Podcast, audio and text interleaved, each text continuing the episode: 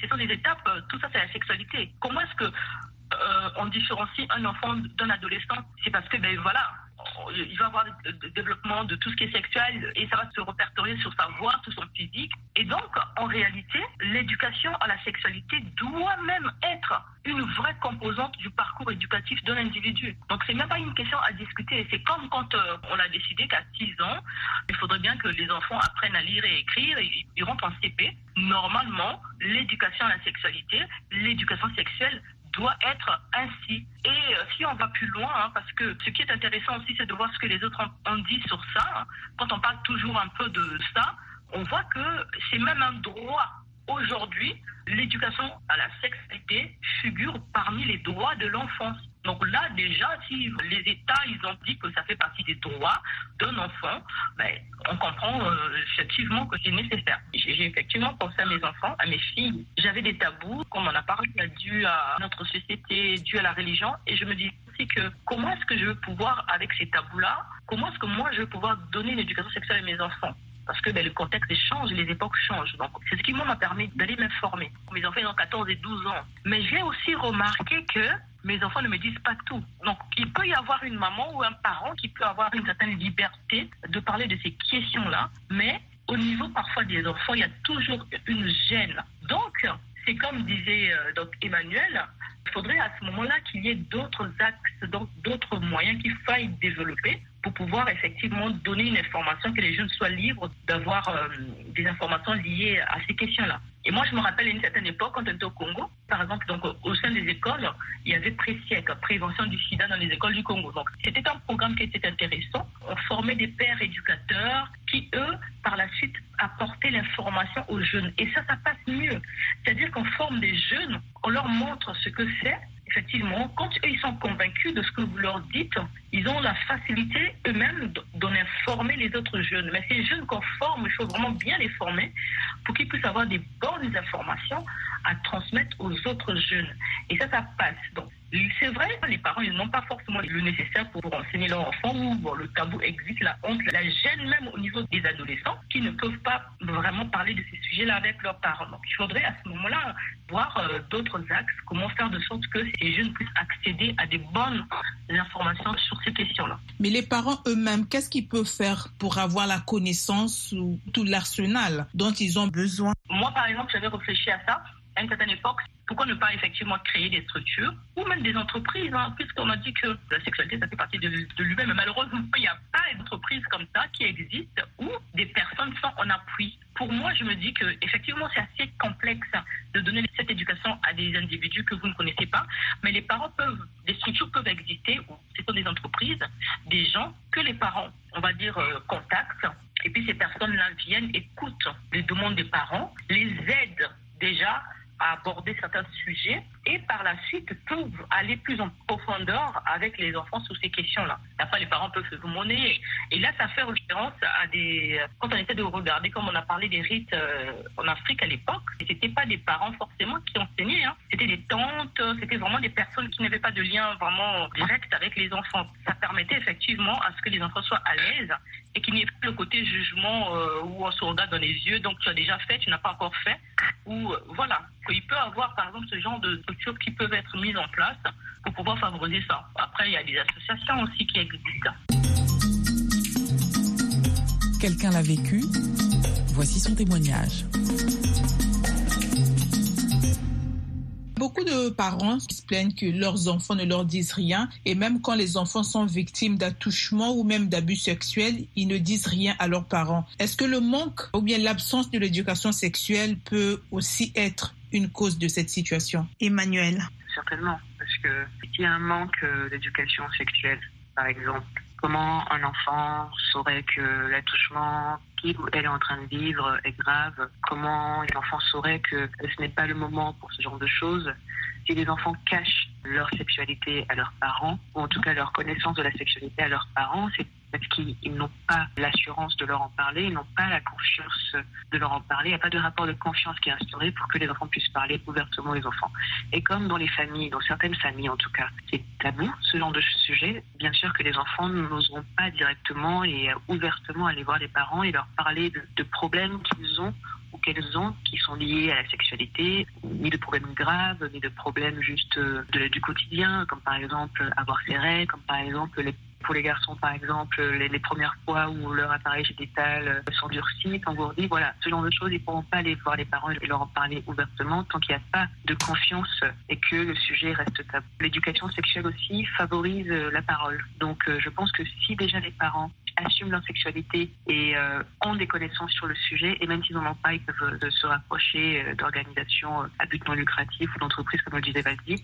Il faut vraiment que les parents aient connaissance, puissent ne pas avoir peur de parler du sujet et pour qu'ils laissent les enfants venir vers eux et que les enfants, avec les connaissances qu'ils ont dans le système éducatif, puissent parler à leurs parents en disant voilà, j'ai tel problème et tel problème, il y a ça qui m'arrive, voici le sujet que j'aimerais apporter, voilà. Valdi, un complément d'idée Tout à l'heure, on a parlé des droits de l'enfant. Donc, je vais peut-être intervenir en, parlant, par exemple, d'un article qui est donc euh, la Convention internationale des droits de l'enfant. Il y a un article, donc l'article 19, où on parle du fait que les États, ils ont obligation de fournir aux enfants les mesures éducatives pour les protéger, notamment contre les abus sexuels. Donc, c'est un article qui le dit. Donc, du coup, on comprend bien que c'est tout à fait normal, comme l'a dit Emmanuel, quand l'enfant à toutes les bases l'enfant saura que là c'est des attouchements, là, là, là, euh, là c'est mon intimité. Moi je pense qu'on confond beaucoup. On pense que quand on parle de l'éducation à la sexualité, c'est peut-être montrer à l'enfant que, il fallait, entre parenthèses, les termes qu'on dit coucher avec les garçons, coucher avec les filles. Non, c'est pas forcément ça. Dans l'éducation à la sexualité, ça va beaucoup plus loin. Comme on a dit, on va vous apprendre, on, apprend aux jeunes en fonction de leur âge, parce que ça doit commencer à un certain âge. En fonction de cet âge-là, on va apprendre aux enfants, ben déjà, euh, c'est son corps, qu'est-ce que c'est son intimité et où est-ce qu'une personne ne peut pas y aller. Et quand une personne franchit cette barre-là, ça, c'est dangereux, il faut le dire, parce que c'est pas normal qu'une personne extérieure vienne toucher cette telle, telle partie du corps, parce que ça fait partie de son intimité, et là, ça devient abus. Mais si l'enfant n'a pas, cette, cette éducation-là, n'a pas été informé, et puis il y a la partie honte aussi de pouvoir dire. Et, euh, mais quand les enfants ils ont certaine, une certaine base, ils ont une certaine information, mais normalement, ça éviterait effectivement euh, ce genre de, problème hein, dans n'importe quelle société. Quel est le conseil que vous donnez à tous les parents qui sont encore réticents à l'idée de parler de sexualité à leurs enfants et même aux autorités publiques, hein, puisque c'est aussi une question de santé publique? La sexualité fait partie de la vie. Si euh, des sociétés se battent pour les introduire dans le système éducatif et dans l'éducation euh, des enfants, donc des futurs jeunes adultes, en tout cas de futurs adultes, c'est parce que c'est primordial, c'est parce que ça participe à la constitution et au développement de chaque individu. Donc il ne faut pas avoir peur et assumer votre sexualité, assumer d'en parler. Éduquons-nous, il faut s'éduquer et il faut pouvoir éduquer nos enfants, les futurs citoyens, pour que on essaie de construire un monde où chacun a une confiance en soi et une connaissance sur euh, différents sujets, dont celui qui nous intéresse aujourd'hui, la vie sexuelle et affective. Merci Emmanuel. Valdi alors, je vais pouvoir imager ma réponse suite à une réflexion d'une amie. Justement, on parlait des parents, euh, comment aborder ces questions. On a pris l'exemple de peut-être deux enfants. Un enfant qui regarde la pornographie et un enfant qui va regarder les jeux. Les jeux, euh, on va dire, euh, qui jouent aux jeux où on tue, où il y a du sang. On est beaucoup plus tolérant pour ces jeux-là. Ça ne dérange pas, on va dire ça. Quand je dis pornographie, je vais trop loin, s'il faut le dire. Mais déjà, l'humain quand il arrive, quand il va voir son enfant regarder la, la pornographie, il va pas avoir la même réaction que quand il va voir son enfant en train de jouer à des jeux où on traite des gens, où il y a beaucoup de sang, où on tue les gens, alors que ça devait être le contraire. Donc, ça veut dire qu'il faut faire un rapport parce que c'est pas normal de tuer quelqu'un. C'est pas normal. Alors que la sexualité, en réalité, comme on l'a dit hein, tout au long de l'émission, ça fait partie de l'éducation. Donc, on aurait pu être beaucoup plus laxiste avec ce qu'on peut considérer comme pornographique et prendre son enfant, lui dire, ben, il faut pas peut-être regarder l'information là-dessus, ben, tu viens, je vais pouvoir te t'enseigner, te dire, ou encore je vais mettre à ta disposition des éléments nécessaires pour t'apprendre à connaître ce que c'est la sexualité. Donc juste par ces exemples-là, on comprend vraiment comment est-ce que euh, ce sujet est vraiment échappé en famille. Donc il faut qu'on comprenne cela, que ça fait tellement partie de la vie d'une personne que toute son évolution, l'enfant a des droits et ben, ce sont des droits de l'enfant d'avoir des informations. Et donc, comme a dit Emmanuel, il ne faut pas avoir peur. Hein. Si on a des questions, voilà, il y a des associations, il y a beaucoup d'associations qui euh, parlent de ces sujets-là et c'est peut-être intéressant de les approcher et surtout d'être informé, de pouvoir même s'informer de se former pour pouvoir donner des bases à ces enfants.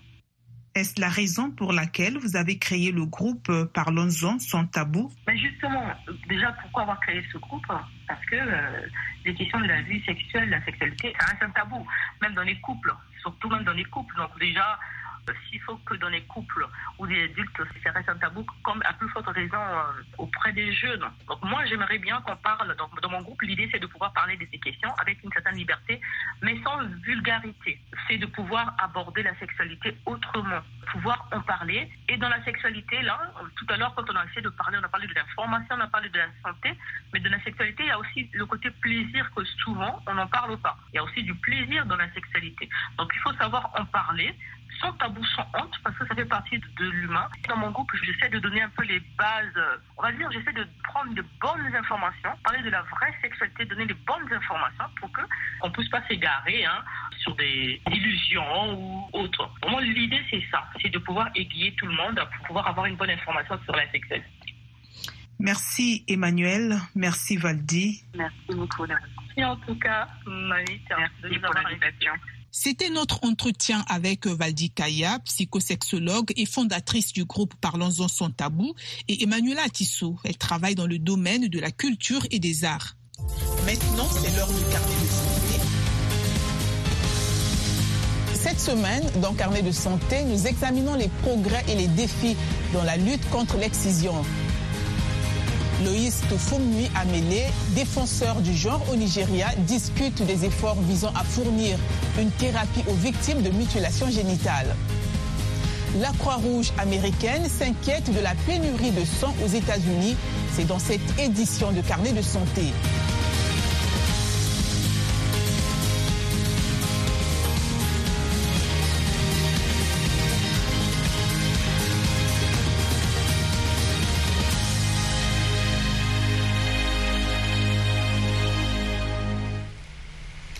Bonjour à tous. Merci de nous rejoindre pour une nouvelle édition de Carnet de santé. C'est un problème mondial qui suscite de nombreux débats. Les mutilations génitales féminines ou MGF. Le Fonds des Nations Unies pour l'enfance, l'UNICEF, estime qu'au moins 200 millions de filles et de femmes dans le monde ont subi l'une des quatre formes de mutilation génitale, aussi appelée excision. Selon les experts, l'excision peut avoir des conséquences néfastes sur la santé des femmes et des filles, y compris des saignements graves, des complications lors de l'accouchement et un impact psychologique. Selon l'OMS, 3 millions de filles en Afrique courent le risque de subir l'excision chaque année. Le FUNEAP affirme qu'en Guinée-Bissau, plus de 52% des femmes âgées de 15 à 49 ans en ont été victimes. Le pays a adopté une loi qui criminalise la pratique, mais de nombreuses communautés continuent de résister à cette législation. Rayatou Baldé, une femme de 37 ans, a subi des mutilations génitales féminines alors qu'elle n'avait que 5 ans dans le village de Kebo, au sud de la Guinée-Bissau, un pays situé en Afrique de l'Ouest. Elle se souvient de ce jour avec une grande tristesse et affirme que même ses grands cris ne l'ont pas empêché d'être mutilée à un si jeune âge. Ce sont des vieilles dames qui l'ont fait.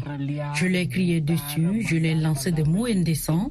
J'étais en colère, même si je ne savais pas ce qu'elles voulaient me faire. Rayatou Baldé dit que comme pour d'autres victimes, les MGF lui ont causé des problèmes de santé à long terme, tels que des douleurs pendant les rapports sexuels et des traumatismes psychologiques qui sont encore présents dans sa vie quotidienne. Avant, quand je ne connaissais pas mon corps, je me posais beaucoup de questions. Est-ce que c'est parce que j'ai commencé à avoir des rapports sexuels tardivement que je ressens ces douleurs? Ou était-ce parce que je n'arrivais pas à me connecter à mon corps et que mon corps ne pouvait pas s'habituer aux rapports sexuels? À l'époque, je me demandais encore si j'avais un problème ou si c'était mon partenaire qui en avait un. Malafi Mané, médecin de famille, travaille depuis 14 ans avec des femmes de tout âge qui ont subi des MGF en Guinée-Bissau. Il explique que cette pratique a un impact sur la qualité de vie sexuelle des victimes et qu'elle affecte également leurs partenaires. Ces femmes perdent leur sensibilité pendant les rapports sexuels et ne ressentent pas l'orgasme. En 2011, le gouvernement de la Guinée-Bissau a créé le Comité national pour l'abandon des pratiques préjudiciables à la santé des femmes et des enfants afin de lutter contre cette pratique. Les mutilations génitales féminines constituent malheureusement encore une préoccupation majeure et un grave problème de santé publique, touchant environ 52% des femmes au niveau national âgées de 15 à 49 ans. Pour contrer ces statistiques inquiétantes, le pays a approuvé en 2011 une loi qui criminalise la pratique. Selon le programme conjoint UNFPA-UNICEF sur l'élimination des mutilations génitales féminines, depuis 2018, l'application de la loi a donné lieu à neuf arrestations, trois affaires portées devant les tribunaux et six condamnations et sanctions en raison de la pratique des mutilations génitales féminines dans le pays. Loïste Funmi Amele est une militante pour la santé sexuelle et reproductive et la santé mentale, certifiée par la Fédération internationale pour les droits de l'homme et des genres. Elle est la directrice exécutive de la Fondation des missions philippiennes Good Tides, une organisation dédiée, entre autres, à offrir une thérapie aux victimes de MGF. Elle nous parle de la lutte contre l'excision. La mutilation génitale féminine est une violation horrible. Commençons par le nom. Car dès que l'on entend parler de mutilation génitale féminine, beaucoup de gens se demandent pourquoi on l'appelle ainsi. Pourquoi ne pas l'appeler simplement circoncision féminine, comme nous appelons la circoncision masculine Il s'agit donc de mutilation génitale féminine parce qu'il s'agit d'une violation horrible des droits de la fille. La mutilation génitale féminine est donc l'ablation totale ou partielle des organes génitaux externes de la femme plus de 200 millions de femmes dans environ 29 pays vivent avec les conséquences des mutilations génitales féminines et nous voyons également que 10% de ces 200 millions de femmes sont des femmes nigérianes, ce qui donne un total de 20 millions de femmes qui vivent avec les conséquences des mutilations génitales féminines au Nigeria. C'est un chiffre énorme. Il existe donc différents types de mutilations génitales féminines. Nous avons la clitérodactomie, qui consiste à couper le clitoris. Nous avons, vous savez, l'excision qui est le type 2, où l'on coupe le clitoris et les lèvres. Et nous avons le type 3, qui est l'isolation, lorsqu'il ferme l'orifice vaginal et laisse un petit endroit pour uriner. C'est donc très effroyable. Sur le plan psychologique, on constate que beaucoup de ces femmes souffrent d'un syndrome de stress post-traumatique.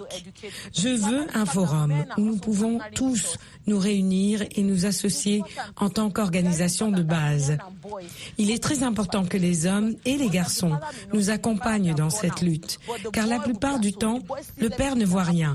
Il est sorti, mais le garçon est à la maison, voit tout ce qui se passe. Les Nations Unies parlent et suggèrent que nous devons mettre fin aux mutilations génitales féminines avant 2030.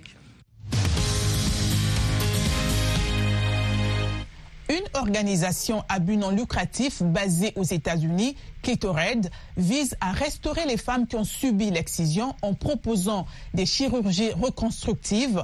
Pour en savoir davantage, nous nous sommes entretenus avec Nadine Garui, directrice des opérations chez Clitored.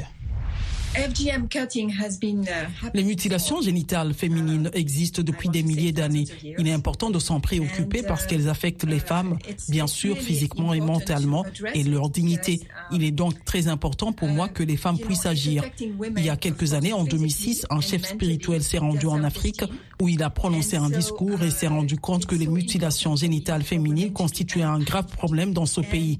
Vous savez, à l'époque, le docteur Pierre Foldes a trouvé un moyen d'y remédier il s'agissait d'une intervention chirurgicale, le traitement du clitoris ou chirurgie réparatrice qui permet de réparer le clitoris des femmes ayant subi des mutilations génitales. J'ai ici un petit échantillon de ce à quoi ressemble un clitoris. Les femmes et les hommes pensent que le clitoris n'est qu'un petit bout, le petit bout que nous voyons. Mais le clitoris est en fait un très grand organe. Il est aussi gros qu'un pénis. C'est donc plusieurs centimètres, mais la majeure partie du clitoris se trouve à l'intérieur de la vulve. Il est comme enveloppé à l'intérieur. Pourquoi l'opération fonctionne-t-elle? L'opération fonctionne parce que pendant l'excision, on coupe juste un petit peu ici. On ne peut pas tout couper. C'est impossible. Donc quand les gens disent, vous savez, je n'ai plus de clitoris, c'est impossible. Toutes les femmes qui ont été excitées ont encore leur clitoris. Il en manque juste un peu. Alors que fait le chirurgien? Il enlève le tissu cicatriciel de la partie où la coupure a eu lieu.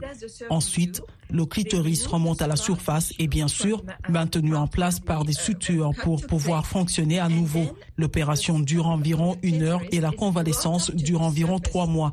L'opération n'est pas très importante. Le plus important, c'est de faire la paix de faire la paix avec le passé, de faire la paix avec la personne qui a fait l'excision. Était-ce votre mère, votre tante Vous devez leur pardonner. Il faut parfois un certain temps pour pardonner. Une fois le pardon obtenu, il est temps de regarder votre corps et d'en tomber amoureux.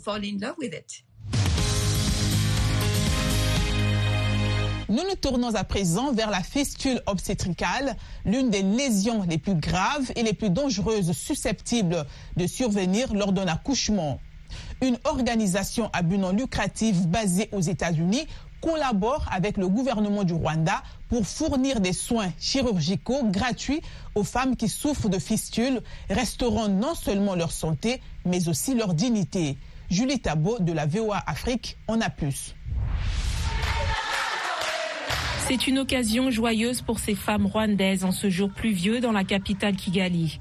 Elles accueillent une équipe américaine venue aider les femmes souffrant de fistules obstétricales et d'autres problèmes gynécologiques. L'une de ces femmes est Julienne Nyarandinabo, qui est devenue incontinente après que sa vessie a été endommagée pendant l'accouchement. La fistule m'a rendue dépressive. Je ne pouvais pas gagner d'argent ni effectuer des tâches physiques. J'ai même eu du mal à m'occuper de mon enfant, dépendant de mon mari pour nos besoins. Une fistule obstétricale est un trou qui peut se former entre le canal d'accouchement de la mère et sa vessie ou son rectum au cours d'un travail prolongé ou obstrué ou d'une césarienne mal pratiquée. Cette lésion dévastatrice peut provoquer chez la femme des fuites continues d'urine, de matière fécale ou des deux. Elle peut provoquer des douleurs intenses et dégager une forte odeur qui entraîne souvent un sentiment de honte et d'isolement social. La fistule de Nyarandinabo a été réparée par une équipe chirurgicale entièrement bénévole constituée par l'Organisation internationale pour les femmes et le développement, une organisation américaine à but non lucratif. Lorsque vous souffrez d'une fistule, croyez-moi, c'est l'une des pires situations qu'une femme puisse connaître. Elle est traitée comme si elle avait la lèpre. Personne ne veut l'approcher. Elle sent tout le temps mauvais. Ses enfants ne veulent pas l'approcher. Parfois, son mari peut même partir. L'équipe se rend au Rwanda trois fois par an et travaille en étroite collaboration avec le gouvernement qui fournit de l'aide et des étudiants en médecine pour la formation depuis 2010. Les patientes souffrant de fistules se présentent dans un état vulnérable. Après leur opération, elles sont souriantes, reconnaissantes et impatientes de rentrer chez elles. Avec ses partenaires au Rwanda, l'Organisation internationale pour les femmes et le développement a examiné plus de 4500 femmes et enfants et pratiqué environ 1400 opérations de la fistule et du prolapsus, un traitement qui change la vie et qui non seulement répare les corps mais rétablit la dignité. La Croix-Rouge américaine a déclaré une grave pénurie de sang, les réserves ayant atteint leur niveau le plus bas depuis 20 ans. Le nombre de donneurs dans le pays a diminué de 40% pour des raisons telles que le Covid, les infections saisonnières et le mauvais temps. Angelina Bagtasarian a visité une station de don de sang à Los Angeles en Californie et s'est entretenue avec certains donneurs. Gabi Dorsil raconte. Lindy Lewis donne du sang depuis de nombreuses années pour des raisons personnelles, dit-elle. Je sais qu'il y a des pénuries et il y a déjà eu des cas de cancer dans ma famille et le don de plaquettes aide les patients atteints de cancer. Alors c'est quelque chose que je peux faire pour aider les gens, même si je ne les connais pas. Madame Lewis passera environ deux heures à donner son sang, assez de temps pour se détendre et regarder un film, dit-elle, mais elle est l'une des rares personnes présentes au centre de don du sang Et selon la Croix-Rouge américaine, le nombre de donneurs de sang a atteint un niveau historiquement bas au cours des deux dernières décennies. Depuis 20 ans, le nombre de donneurs de sang a chuté de 40%. Nous avions près de 4 millions de donneurs. Nous en avons aujourd'hui un peu plus de 2 millions. Cela est dû en grande partie à la pandémie, lorsque les écoles étaient fermées et que les entreprises ne fonctionnaient pas. Selon les représentants de la Croix-Rouge américaine, les fortes chutes de neige, les pluies torrentielles et les tornades qui se sont abattues sur les États-Unis ont poussé de nombreux donneurs potentiels à annuler leur rendez-vous. Et à cause des maladies saisonnières comme la grippe et le retour du Covid, la situation pourrait encore s'aggraver. C'est aussi ici que s'achève cette édition hebdomadaire de Votre santé, votre avenir, qui était consacrée à l'importance de l'éducation à la santé sexuelle chez les jeunes. Ce magazine santé a été présenté par Nanit Talani et réalisé grâce au concours de Michel Joseph. Continuez d'écouter VOA Afrique et n'oubliez surtout pas de prendre soin de votre santé car votre santé, c'est votre avenir.